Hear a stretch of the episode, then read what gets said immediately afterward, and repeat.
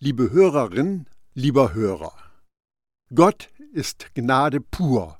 Das möchte der Apostel Paulus den Christen und den an Jesus interessierten Leuten in Rom nahebringen. Darum hat Paulus den Römern einen Brief geschrieben. In diesem Impuls für gelebtes Gottvertrauen beginne ich mit dem sechsten Kapitel dieses Briefes. Paulus beginnt mit einer Frage. Die Frage, auf die wir alle gewartet haben. Eine Frage, die nur der stellen kann, der sich mit Gottes radikaler Gnade auseinandersetzt. Was sollen wir jetzt sagen? Etwa, dann lasst uns doch bewusst Schuld auf uns laden, damit die unverdiente Gnade noch deutlicher herauskommt? Römer 6, Vers 1. Gott führt wegen seiner Gnade keine Aufzeichnungen über Sünden. Keine Sünde kann dich außerhalb der Reichweite seiner Gnade bringen. Aber bedeutet das, dass Sünde egal ist? Sollen wir in der Sünde verharren oder sollten wir aufhören zu sündigen? Der Teufel will, dass du denkst, ich habe keine Wahl, ich habe eine sündige Natur, ich kann nichts für das, was ich tue. Aber Römer 6 erklärt immer wieder, dass du frei wählen kannst. Die Botschaft der Gnade führt unweigerlich zu der Frage, ist Gnade ein Freibrief zum Sündigen? Diese Frage offenbart Unkenntnis sowohl der Sünde als auch der Gnade. Sünde wird niemals Gottes Liebe zu dir schmälern, aber sie wird dich beeinflussen. Sünde ist zerstörerisch. Es ist nicht Gottes Wille, dass du dich durch sündhafte Entscheidungen selbst kaputt machst. Gott schenkt uns seine Gnade, damit wir ein heilsames und gottgefälliges Leben führen können. Gottes liebende Güte und die Gunst werden uns geschenkt, damit wir an seinem göttlichen Leben teilhaben können.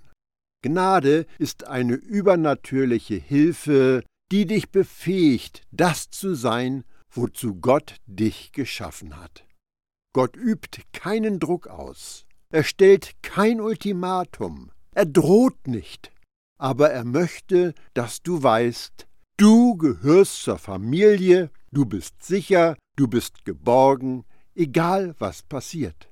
Das ist doch die Gelegenheit, eine Wahl zu treffen. Wofür wirst du dich entscheiden? Auf keinen Fall. Für die Sünde sind wir doch schon gestorben. Wie können wir da noch in ihr leben? Römer 6, Vers 2. Natürlich sollten wir nicht in der Sünde verharren. Sündigen ist dumm. Jesus ist gekommen, um dir Freiheit und Leben zu geben. Sünde dagegen führt zu Knechtschaft und Tod. Der erste Schritt, um die Neigung zum Sündigen loszuwerden, ist die Erkenntnis, dass du mit Christus gestorben bist. Wir hängen uns Kreuze um den Hals in unsere Kirchen und stellen sie an Weggabelungen. Wir sagen, dass Jesus für unsere Sünden gestorben ist. Jeder Christ weiß, dass Jesus am Kreuz gestorben ist. Aber nicht jeder Gläubige weiß, dass auch er gestorben ist. In Römer 6 haut Paulus immer wieder auf diese Pauke. Vielen Christen fällt es schwer, ein Leben im Glauben zu führen, weil sie nicht wissen, was ihnen am Kreuz widerfahren ist. Wir sind mit Christus gestorben, damit wir frei von der Sünde und ihrem Herrschaftsanspruch werden. In Sünde zu leben ist widersinnig für den, der der Sünde gestorben ist. Aber aufgepasst, du bist zwar tot für die Sünde, aber die Sünde ist nicht tot. Die Sünde, dein alter Herr, versucht immer noch, dich zu beeinflussen und zu vernichten. Aber der Druck, die Last der Sünde, die auf dir lagen, endeten am Kreuz. In dem Moment, in dem du Jesus zu deinem Retter erklärt hast und in seinen Tod versenkt wurdest, endete die Knechtschaft der Sünde. Das Evangelium ist mehr als Vergebung. Jesus ist für deine Sünden gestorben, aber du bist mit Jesus gestorben. Du bist mit Jesus gestorben und mit Jesus von den Toten auferstanden. Du bist für die Sünde gestorben. Wie wollte man darin noch länger leben? Oder hat dir das denn niemand gesagt? Du solltest es inzwischen doch wissen. Ja, du könntest ein Christ sein, es aber nicht wissen. Ich kenne viele Christen, die das nicht zu wissen scheinen. Sie wissen etwas über Vergebung, sie wissen etwas über den Heiligen Geist oder so ähnlich, sie sehen ihn als Helfer an und rechnen mit seiner Gegenwart, Sie jagen Stoßgebete gen Himmel und flehen um Hilfe. Aber da gibt es offensichtlich mehr. Wisst ihr nicht, dass wir alle? Diese Frage wisst ihr nicht war ein von Paulus gern genutztes rhetorisches Stilmittel. Er verwendet diese Frage viermal in seinem Brief an die Römer und zehnmal in seinem Brief an die Korinther. Aber wir alle, jeder Jesus-Nachfolger ist gemeint, ohne Ausnahme. In Gottes Königsherrschaft gibt es keine höhere Kaste, keine unterschiedlichen Ebenen, keine Abstufungen des Segens, nichts, dem man nachjagen müsste. Du bist komplett, dir fehlt nichts. Wir alle sind die, die in die Wirklichkeit des Messias Jesus hineingetaucht wurden, auf diese Weise in seinen Tod hineingetauft wurden? Römer 6, Vers 3.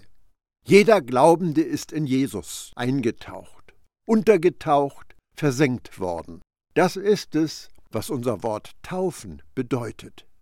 In dem Moment, in dem du in Jesus eingetaucht bist, wurdest du mit in seinen Tod hineingenommen.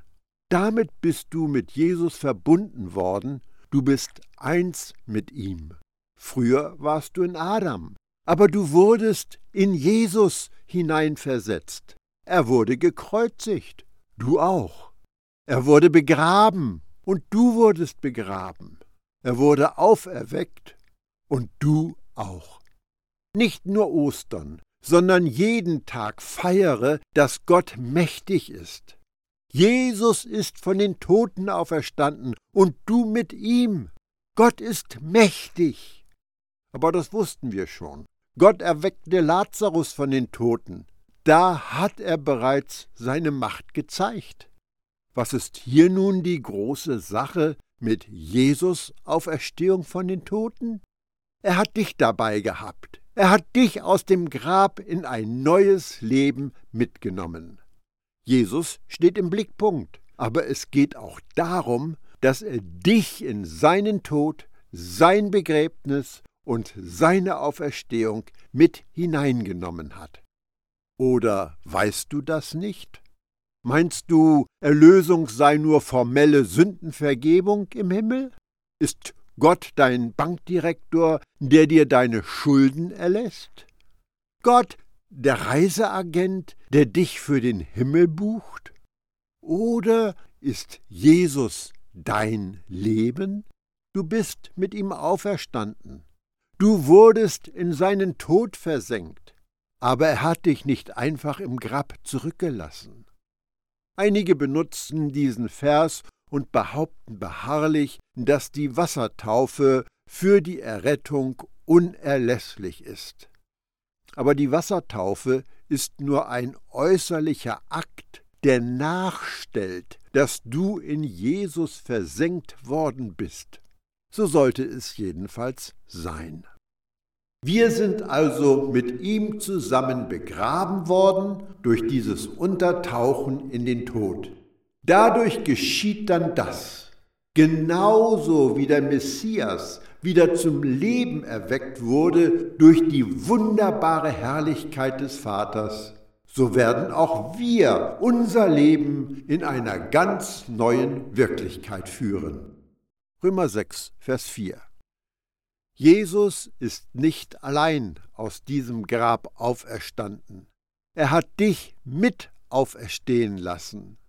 Er hat dich aus dem Grab deines geistigen Todes auferweckt und dich zu sich auf den Thron gesetzt.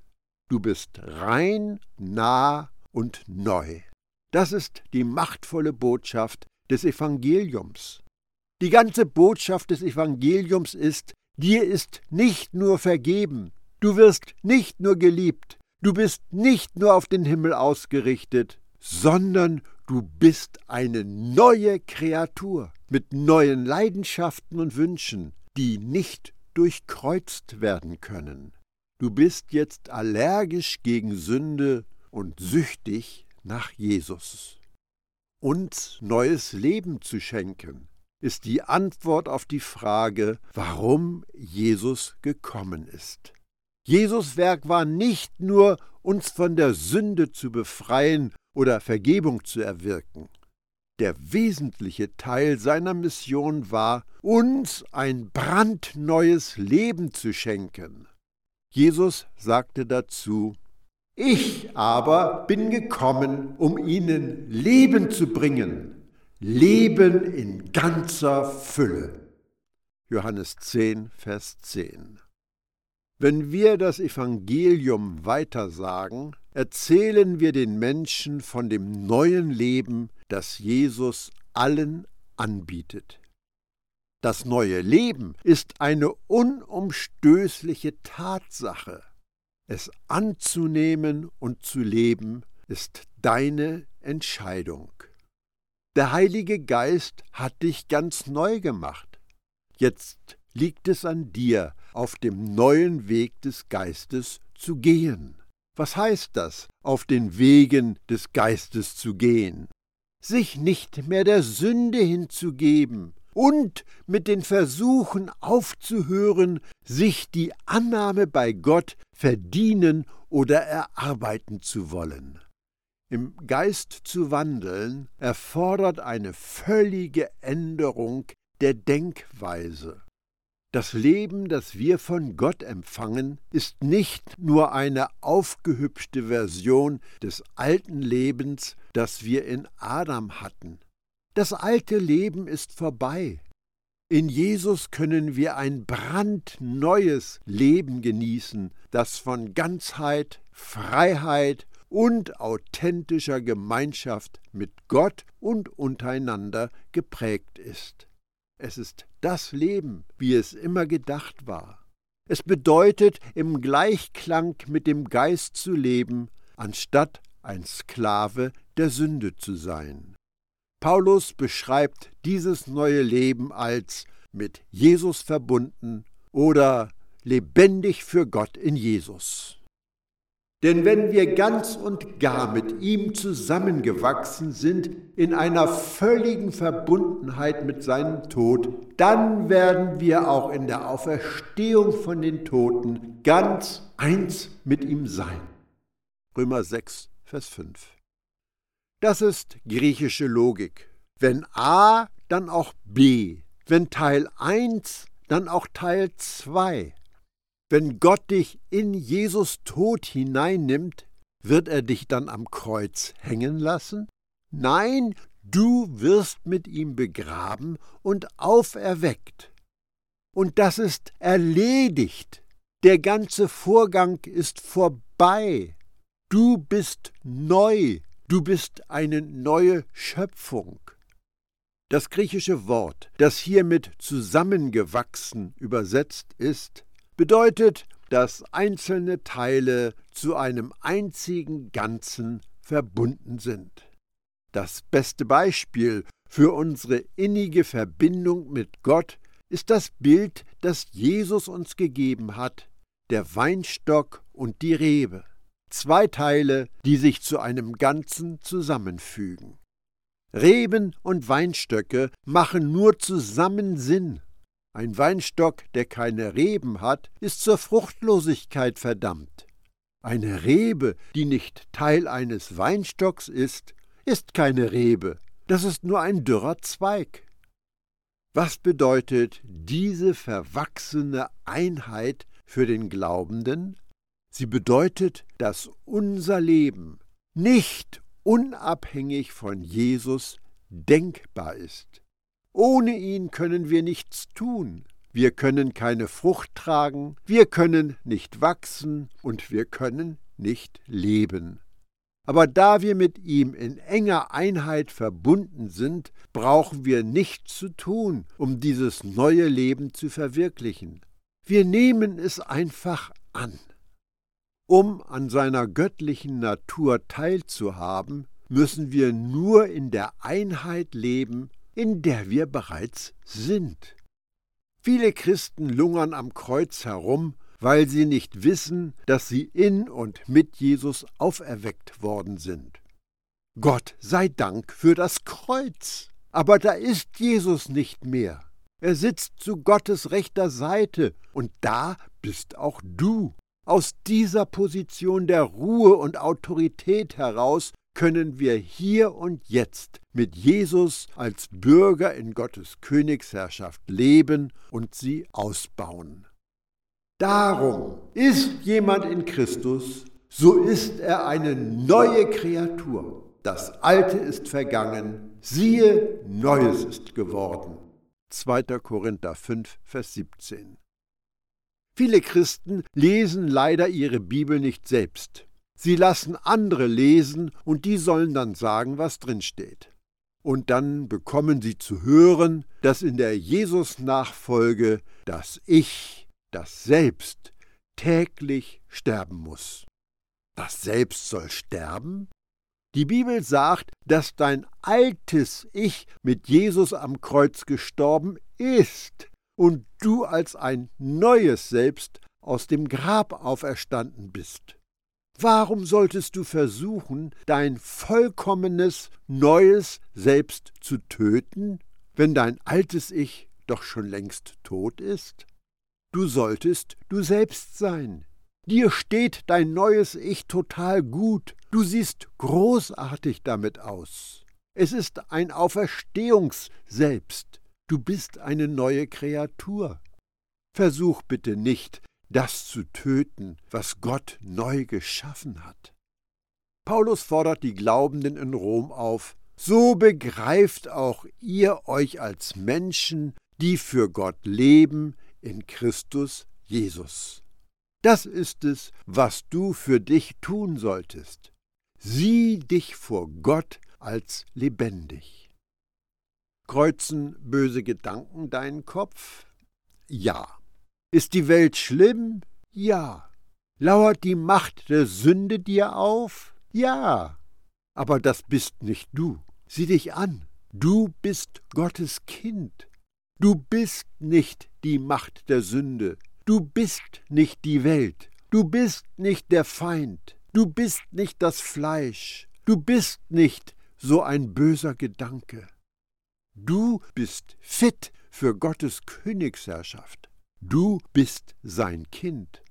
Also sei du selbst. Versuche nicht, dein Ich loszuwerden. Erkenne, dass du das Auferstehungsselbst in Jesus bist.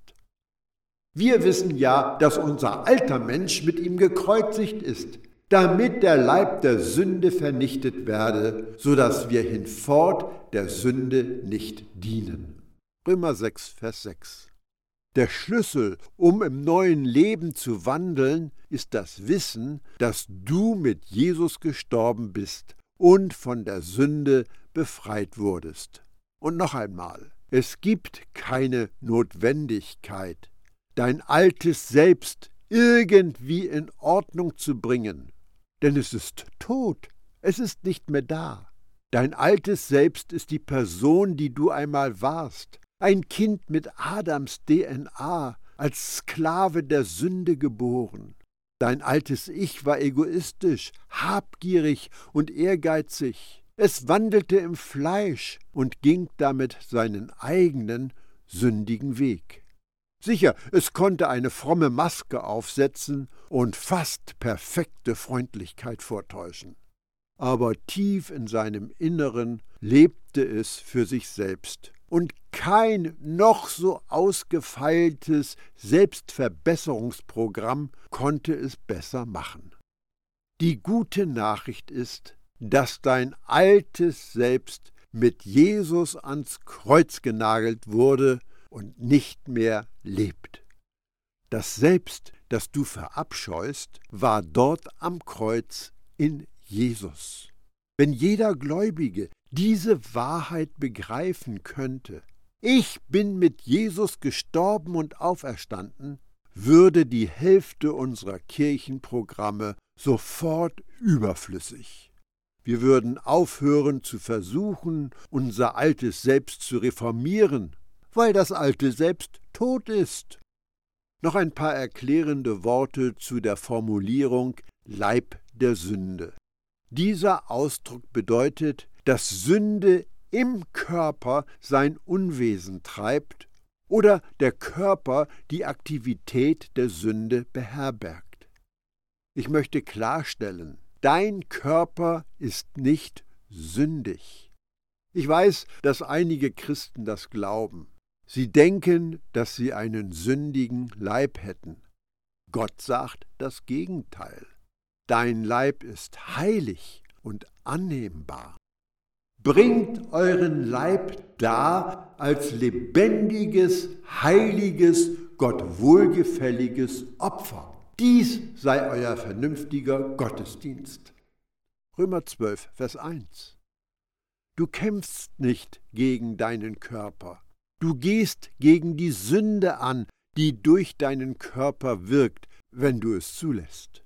Darum fordert die Bibel dich auf, stellt eure Glieder nicht der Sünde zur Verfügung als Waffen der Ungerechtigkeit, sondern stellt euch Gott zur Verfügung als Menschen, die aus Toten zu Lebenden geworden sind, und stellt eure Glieder als Waffen der Gerechtigkeit in den Dienst Gottes. Römer 6, Vers 13. Der Leib der Sünde ist unser sterblicher Körper. Der Leib der Sünde ist keine sündige Natur, und es sind keine schlechten Gewohnheiten. Der Leib der Sünde ist unser Körper aus Fleisch, Knochen, Haut, Blut und Organen. Es ist das Gebiet, in dem wir uns mit der Sünde auseinandersetzen und ihre tödlichen Auswirkungen erfahren. Dein Geist ist eins mit Jesus, aber dein Leib bewohnt eine Welt, in der die Sünde herrscht. Die Sünde versucht, uns durch unsere natürlichen Sinne zu beeinflussen und zu gottlosem Tun zu verleiten. Es sind die Sinne und Glieder des Körpers, unsere Augen, Zunge, Hände, Füße und so weiter, mit denen wir sündigen.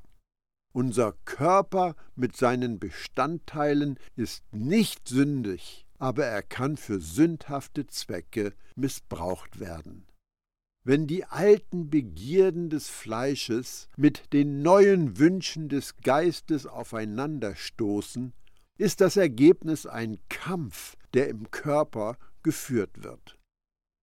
Gott liebt dich tatsächlich, und er mag dich durch und durch und umarmt jeden Teil von dir. Deine vorrangige Aufgabe ist, deinen Körper nicht der Sünde anzubieten, sondern ihn Gott als Waffe der Gerechtigkeit zur Verfügung zu stellen, weil du sein Tempel bist. Wenn ich die Botschaft von Gottes Gnade richtig verstehe, muss ich eine klare Trennungslinie ziehen. Gott und ich, wir zusammen sind auf der einen Seite, wir sind im selben Team, und auf der anderen Seite gibt es die Welt, das Fleisch, den Teufel, die Macht der Sünde. Aber all das bin nicht ich. Auf der anderen Seite sind die Beeinflusser und Versucher. Aber ich bin in Gottes Team. Ich bin auf dieser Seite der Linie. Ich hoffe, dass dieses Wissen helfen wird, wenn mir der Gedanke kommt, da ich sowieso schon ein elender Sünder bin, kommt es auf eine Sünde mehr oder weniger auf dem Stapel auch nicht mehr an. Und dann kommt Gott und sagt, du bist auf meiner Seite der Linie, Hans.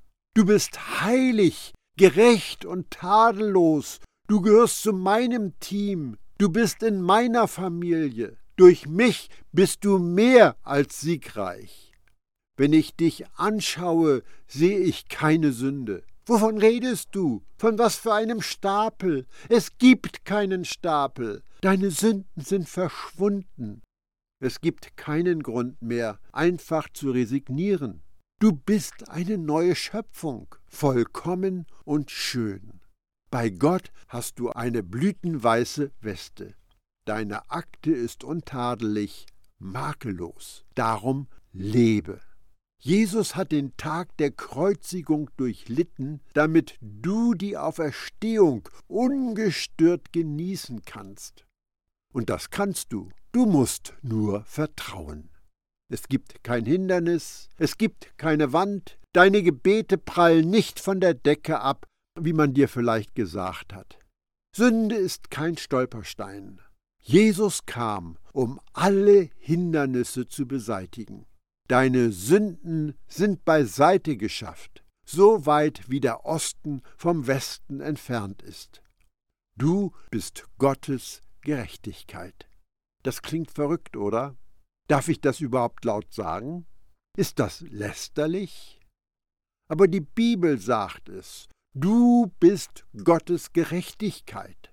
So verkündet es jedenfalls der von Jesus persönlich auserwählte Botschafter der Gnade, Paulus. Wenn Jesus dich gerechtfertigt hat, wie gerecht bist du dann? Du bist Gottes Gerechtigkeit. Und du meinst, auf eine Sünde mehr oder weniger kommt es nun auch nicht mehr an? Die Botschaft der Gnade ist besser, als du es dir jemals vorstellen kannst. Die Vergebung ist riesig, die Gerechtigkeit ist bombastisch. Das Evangelium ist keine gute Nachricht, sondern eine atemberaubende Botschaft. Da gibt es kein Haar in der Suppe. Es ist kein Wurm im Apfel. Wir sind eine königliche Priesterschaft. Ich spreche zu einer Gruppe von Priestern. Wir sind jemand in Gottes Familie und in Gottes Königreich. Du verdienst Respekt. Weißt du, was ich meine? Wenn du versucht wirst, dich für die Sünde zu entscheiden, respektiere, wer du bist. Respektiere, zu was Gott dich geschaffen hat. Du stehst über der Sünde. Die Sünde ist unter deinen Füßen.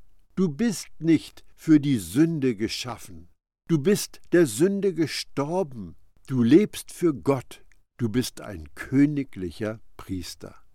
Wenn wir Gottes Geist empfangen haben und im Geist leben, dann lasst uns auch im Geist wandeln, das macht einfach Sinn. Denn wer gestorben ist, der ist frei geworden von der Sünde. Römer 6, Vers 7. Brauchst du noch 28 Merkverse, um dich in der Spur zu halten? Hast du das Gesetz als Leitplanke nötig? Ich kenne da einen, der ist seit 60 Jahren Christ. Mann, ich kann es kaum erwarten, bis ich frei bin, frei von der Sünde wie er. Vielleicht brauche ich einfach mehr Reife. Vielleicht kann ich noch nicht Nein zur Sünde sagen. Ich bin einfach noch nicht bereit. Ich sollte wohl noch diese fünf Bücher lesen. Vielleicht fördern mich die Glaubensseminare von XY. Und dann brauche ich noch, wenn ich doch nur mehr Zeit und Informationen zur Verfügung hätte. Nein, das ist es nicht, was Paulus sagt. Er verkündet, dass Jesus Nachfolger betriebsbereit sind. Ist Adam in dir gestorben? Bist du mit Jesus gestorben? Wenn du mit Jesus gestorben bist, dann bist du hier und jetzt frei von der Sünde. Um ein Sprichwort abzuwandeln, die Sünde bellt nur, aber sie beißt dich nicht. Sie hat keine Macht über dich. Du kannst Nein zur Sünde und Ja zu dem sagen, zu dem Gott dich wirklich geschaffen hat. Mach reichlich Gebrauch von dieser Freiheit.